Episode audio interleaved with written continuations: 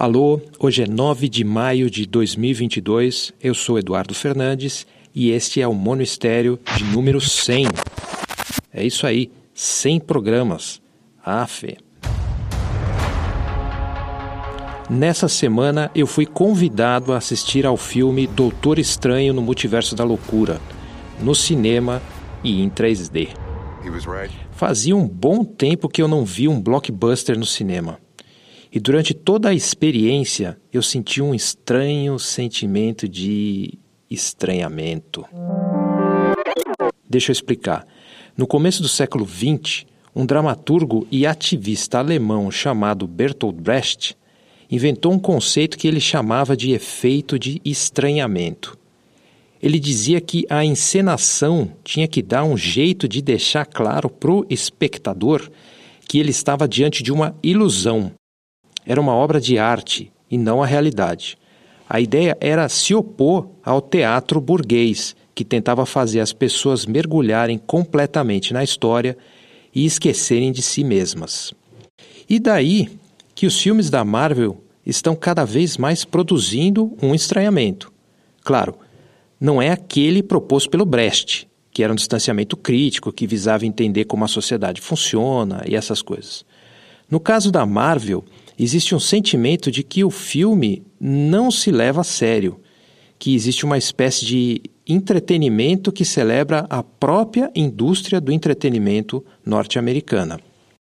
Por exemplo, quando assistíamos a filmes épicos dos primórdios de Hollywood, parecia que os atores e os roteiristas faziam o possível para nos fazer acreditar naquelas histórias. Os clássicos da ficção científica faziam o mesmo a história de 2001, Uma Odisseia no Espaço, era bastante surreal e maluca, e ainda assim existia uma verossimilhança ali. Eu conseguia me compadecer até pelo computador maluco, o HAL 9000. No caso do Doutor Estranho, parece que há sucessões intermináveis de interrupções. A trilha sonora cita músicas do passado.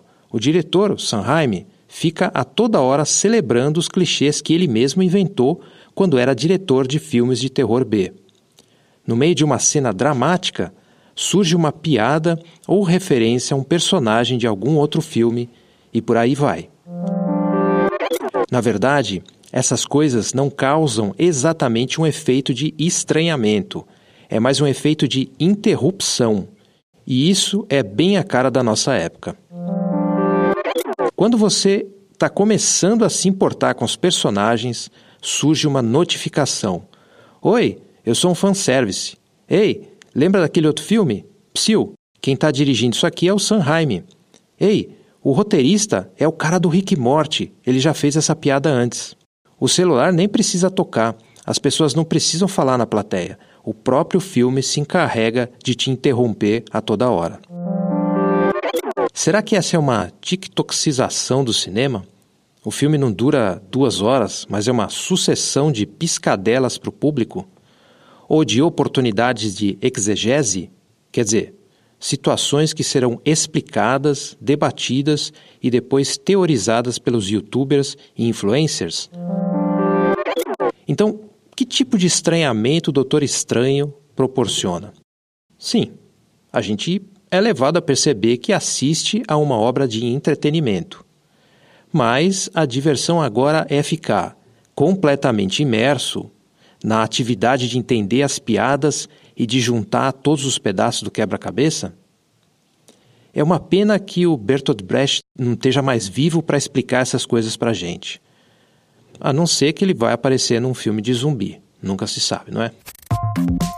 Esse foi o episódio de hoje do Mono Estéreo com roteiro, produção e edição de áudio de Eduardo Fernandes.